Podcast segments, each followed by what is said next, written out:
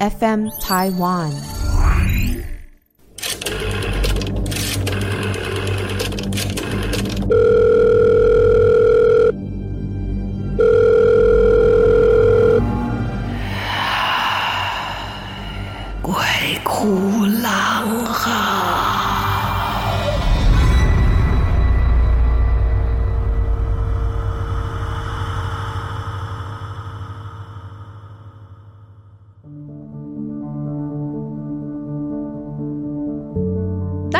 欢迎来到《鬼哭狼嚎》，我是郎祖筠。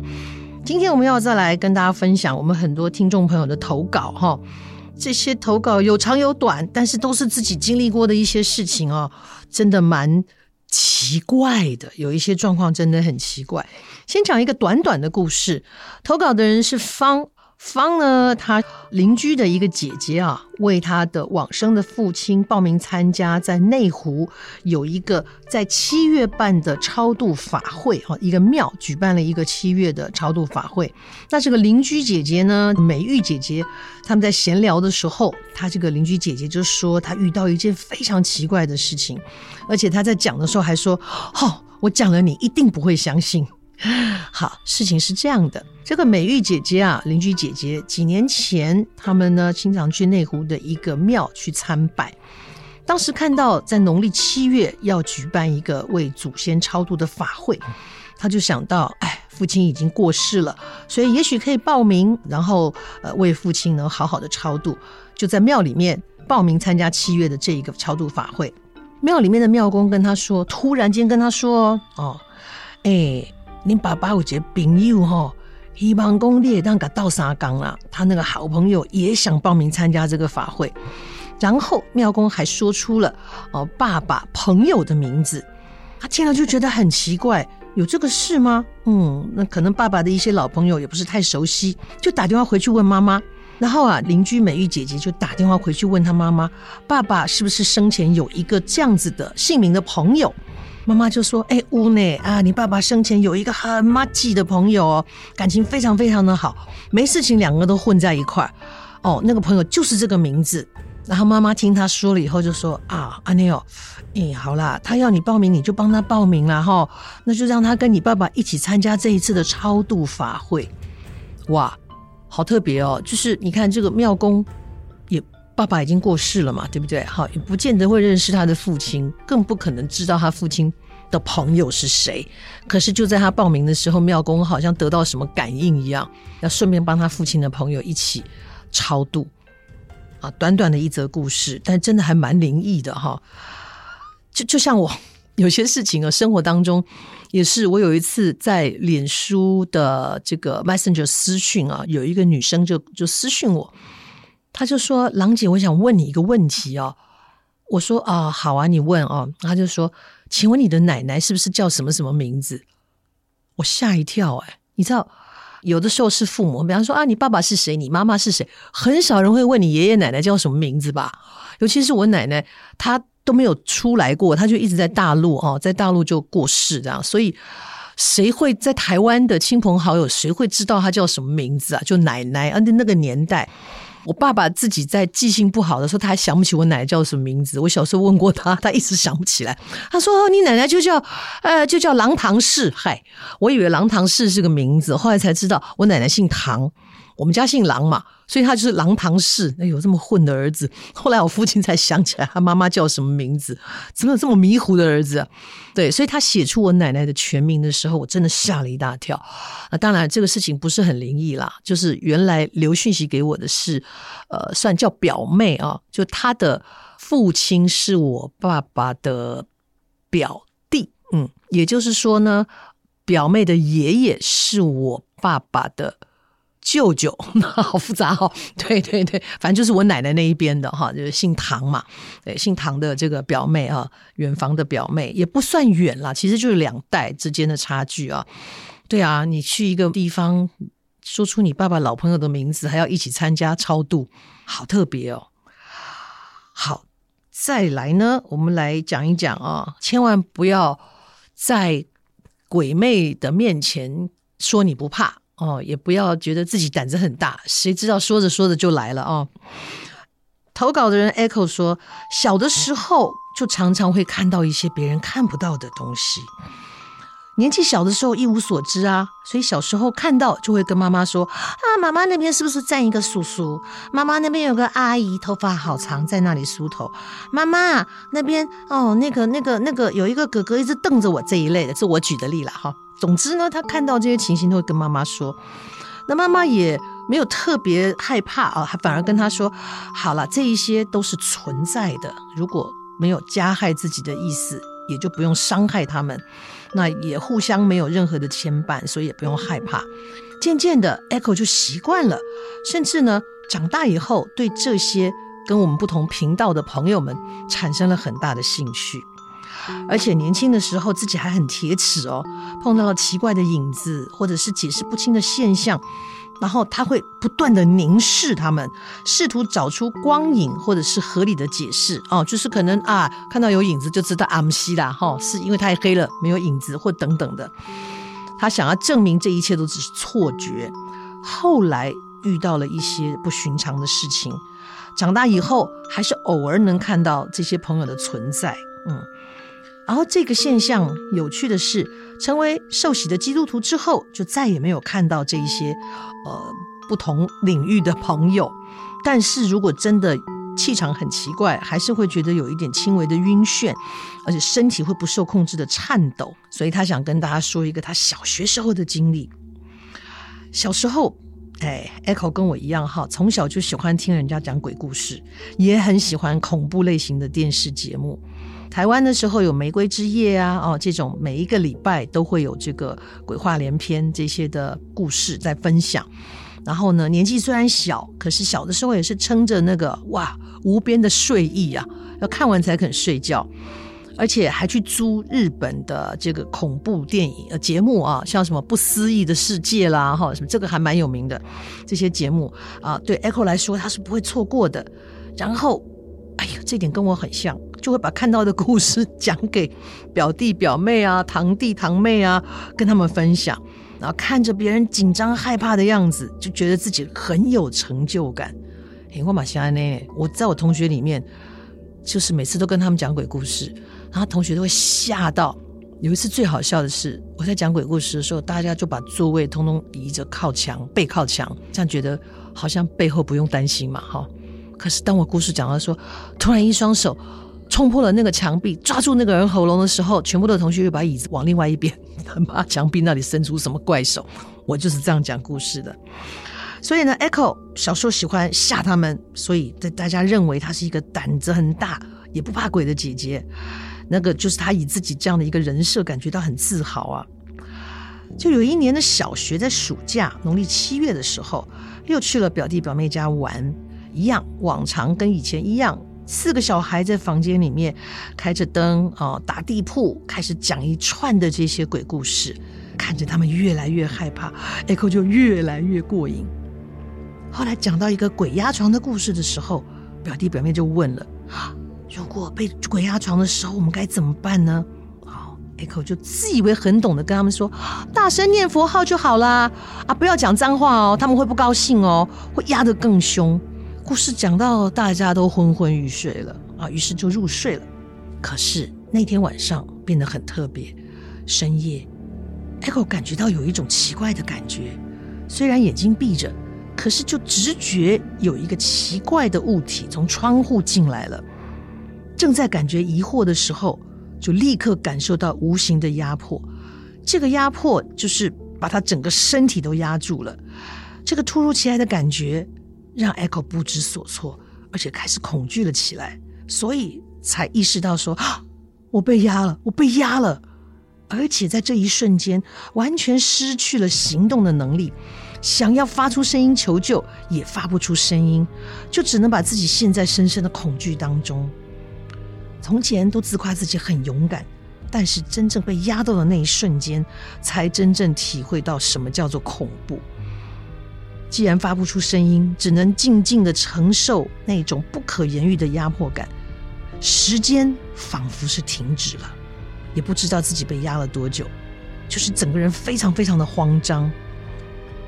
就在这个时候，突然间听到表弟翻身的声音，然后嗯，就有另外一个沉重的重量压在身上。那短短的一瞬间，哎，原来压在他身上的那个力量消失了，然后又从窗户中飘出去。我不是说了吗？他又感觉到重力的时候，第一个重量飘走了，第二个重量还压在身上，可是人也清醒了。醒来的时候一看，第二道压在自己身上的原来是翻身的表弟的腿。哎呀，好可怕，被压两次哈。那虽然这个时候被吓醒了，可是因为自己被压的时间不知道有多久，非常的害怕，默默的流着眼泪，也不敢出声。就怕刚刚从窗户离开的那个不知名的东西又会回来，所以偷偷的哭，一直哭到啊，这个舅妈半夜的时候跑到房间看看大家有没有踢被子，一进门就看到她躲在一边哭，问她发生什么事了，她才抽抽噎噎的把刚才的经历告诉了舅妈。舅妈听了也觉得毛骨悚然，而且还拜托她不要跟表弟表妹提起这件事。对呀，万一他回家以后表弟表妹都不肯睡觉，那怎么办呢？然后舅妈就陪着他坐到天亮。从这件事情发生之后啊，我们的 Echo 再也不敢嚣张了，再也不敢说我不怕鬼了，更不敢在农历七月的时候大大咧咧的跟别人讲鬼故事。直到现在长大了，想起这件事，会不会是在当时讲了这个鬼故事吸引了好兄弟？毕竟农历七月，好兄弟都出来了。哦，也听到了这个小屁孩在那边大放厥词，不怕不怕，念佛号就好了。那不如就来吓吓你吧。也许他们是想要戏弄这个自以为是的小屁孩吧。好，这是在 Echo 身上发生的哈。哎，我也是这种小屁孩耶，不是讲过吗？人家说指月亮会割耳朵，可我都没有啊。我一直指，一直指，一直指都没有。不过后来有讲，割耳朵其实是一个。一个时代的一个现象，是因为那个时候很多孩子普遍营养不足，缺乏维他命，好，好像是维他命什么，维他命 B 群还是什么，所以很容易造成那个皮肤容易就是说会破掉，会破掉，尤其是在耳朵这个地方很脆弱，常常会裂在那里，或是嘴角旁边啊。其实那是一个时代的状况。你看现在都不会有什么割耳朵的事件嘛，其实是因为营养素缺乏的关系，就变成了一种传说。好，再来徐浩子，对，他又来投稿了哦，而且还在我的 脸书上面说：“哎，我又在讲一个故事。”我说：“欢迎欢迎啊！”浩子呢是在经营月子餐厅的月子餐了哈，就是经营月子餐，所以常常要去医院呐、妇产科医生啦、或者月子中心在跑业务，所以经常在医院跟妇产科看到一些我们都不会想要看到的东西。而且在这些地方，最经常遇到的是小孩子的灵。他还特别说了，有很多是很孤单的，因为呢，去拿孩子的啊，这样子被抛弃的灵。而且他到这些地方，也都常常听到孩子的哭声。今天他要跟大家分享的是，在嘉义某一家位于半山腰的医院。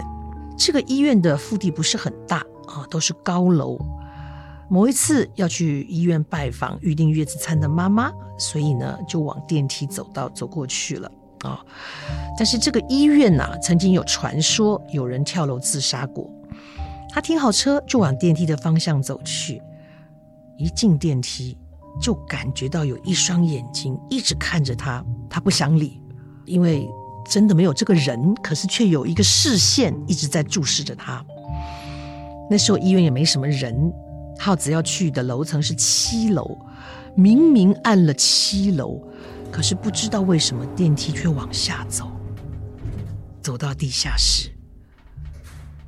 当电梯到了地下室，门一打开，那个刚刚盯着他，而且跟着他进电梯里面的这个灵跑出去了，而且停在地下 B one，是医院的太平间。刚刚跟着他进去盯着他的那一个人离开了，可是就在 B one 的门打开的时候，又进来了另一批人。啊、有这种感觉的浩子呢，就赶紧往角落站，一样偷偷按了七楼电梯，慢慢的往上爬。明明只有他一个人按了七楼，可是每一个楼层都开门。这时候一样感觉到有一双眼睛就盯着他看，而且是一个老人，一个男性，没有形体，就一直盯着他看。耗子心想：我已经躲在电梯角落，为什么要一直看我？我又没有对你做什么。那个盯着他的老人在六楼就离开了。等到七楼拜访完客户之后，不敢坐电梯了，改走楼梯。电梯毕竟是一个封闭的空间，走楼梯也许比较安全。但是等他往楼梯间走过去的才，发现，哎，代志不好啊！电梯毕竟进去的灵体有限。但是呢，这家医院的楼梯间挤得满满的，都是不同世界的朋友。他在下楼梯的时候，因为怕撞到，虽然看不见，是感应，只觉得他经过每一个地方，在那里站得满满的这一些朋友，都盯着他看。他刻意会绕路，免得撞到，而且他们居然都感应到他有发现他们。有男有女，重点是他还看到了这个医院曾经传说的跳楼离开的那个画面，不太好看哦。你想这么高的地方跳下去，这走也不是，不走也不是哦。所以呢，他从七楼下来，只走了两层楼，到了五楼又回去搭电梯了。搭电梯几十秒的时间就过去了，可是。如果是走楼梯，一层一层都挤满了人，还蛮恐怖的。直到后来呢，他再也不敢去那家医院了。只要去那家医院拜访，他都请同事去。啊，你的同事 听到这样子，他以后还敢去吗？啊，真的以后都不敢去了哈。其实真的蛮吓人的。如果你有这种感应哦，然后你发现你走过的地方都满满的都是不是这个世界的朋友。每个人都用炯炯的眼神盯着你看，呃，其实就跟这个耗子一样啊。我讲过，我也是看不到，我很庆幸，因为我真的有一些朋友，他们是看得到的。那个生活的压力真的蛮大的。也许你可以因为习惯而不在意，可是突然间出现的画面会让人家真的很惊恐。我有一个朋友，那个才真的莫名其妙。他是不是全部都看得到？偶尔，可是很怪的是，他偶尔看到的画面都蛮恐怖的。有一次还发生在家里，他跟我讲，他那个房子不是他买的，是租的，可是也住了好几年，都很很平静，没有什么特别的事情。直到有一天，他在厕所里面上厕所的时候，因为家里只有他一个人在嘛，那他的室友也不在家，所以他在上大号，他也没关门，门就开开的。然后就厕所上着上着，他就觉得怎么有人回来的声音，他以为室友回来了，就就就说：“哎，你回来啦！”没有回音。哎，是不是你呀？谁呀？然后他就目光往他没有关的那个门口看去，一个自己住了好久的地方，一向很平静，他居然看到了一个车祸现场的后续。也就是他听到一个紧急刹车的声音，听到砰的一声，然后那个出事的这一个灵体啊，就是他被撞的那一瞬间那个灵魂的状态，他看到了，就是全身是血，然后一个眼珠子掉出来，就在他面前出现，就站在那里。你知道，他说还好没有怀孕，坐在马桶上面，可能孩子都要掉了，他吓到僵在马桶上，不敢站起来。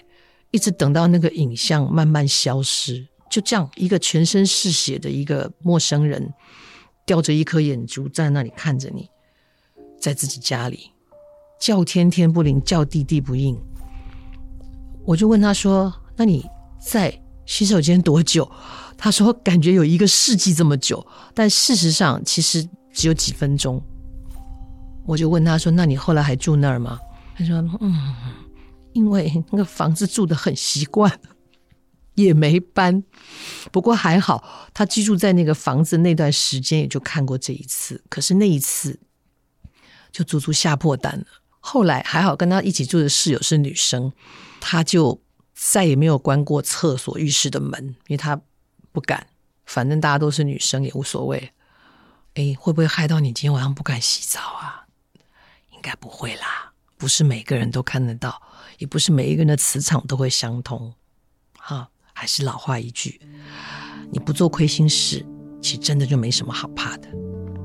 把这一辈子做好，这辈子做人不容易呀，把我们这辈子修好就好了。嗯，谢谢以上的投稿哈，有耗子 Echo 哦，两个人的这个投稿，跟大家分享了他们的故事。哦，还有方啊，短短的一个故事，喜欢今天的故事吗？好，我们会继续的再为大家说故事，也欢迎大家再来投稿哦。不管你碰到什么奇怪的事情。甚至是荒谬到你无法解释的事情，都欢迎大家来 FM Taiwan。我们有投稿专区，在这里会为大家把故事说出来，一起吓吓大家啊！不是，一起跟大家分享。冬天快到了，多穿点衣服，免得越听越冷。